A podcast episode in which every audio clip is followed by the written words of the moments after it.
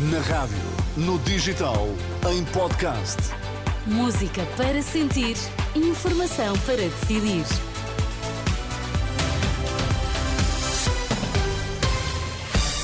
Pedro Queiro, o que é que é importante sabermos esta hora?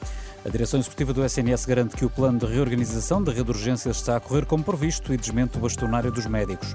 Nesta edição, falamos da cerimónia das Quinas de Ouro que decorre em Lisboa.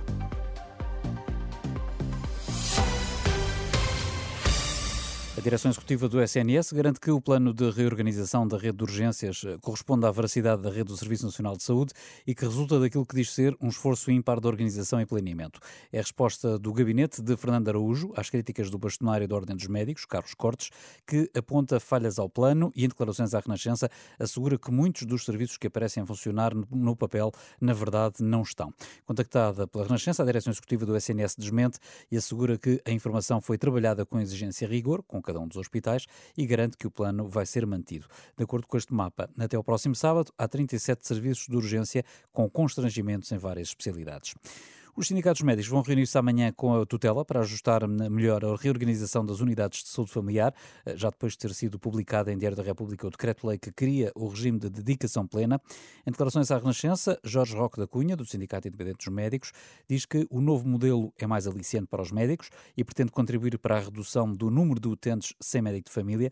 Ainda assim, diz, o sindicato espera discutir outros pontos que podem ser atrativos para os clínicos, para além de questões específicas de acompanhamento dos utentes. Há um conjunto de indicadores, de objetivos, eh, há incentivos à produtividade que irão ser discutidos e têm necessariamente de ser publicados através de portaria. O Governo poderia fazer de uma forma autónoma, vai ouvir-nos, acompanhamento das grávidas, na saúde infantil, os rastreios uh, à mama, ao câncer da mama, ao câncer do colo do útero, ao câncer do cólon, um conjunto de indicadores que nós uh, iremos uh, aguardar e ajustar àquilo que, que é a realidade e aquilo que será a nossa opinião.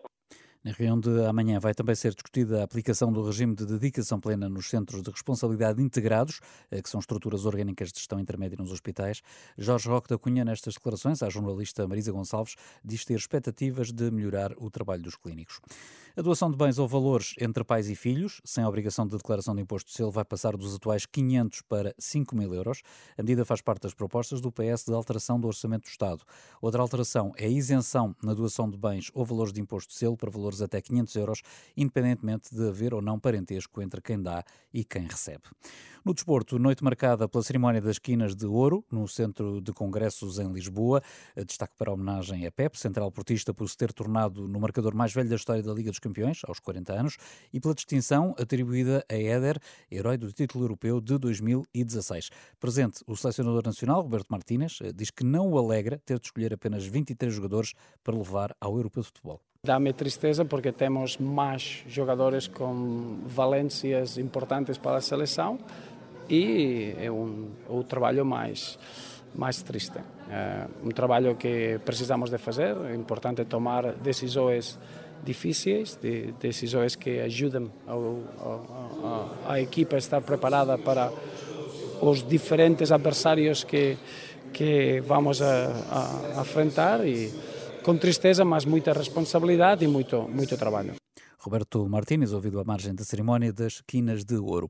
Lá por fora, os Estados Unidos vão voltar a abrir os cordões à Bolsa e entregar ajuda militar de mais de 91 milhões de euros à Ucrânia, um pacote que inclui meios de defesa antiaérea, munições de artilharia e armas antitanque e ainda munições de pequeno calibre. A ajuda militar foi anunciada em Kiev pelo secretário norte-americano da Defesa.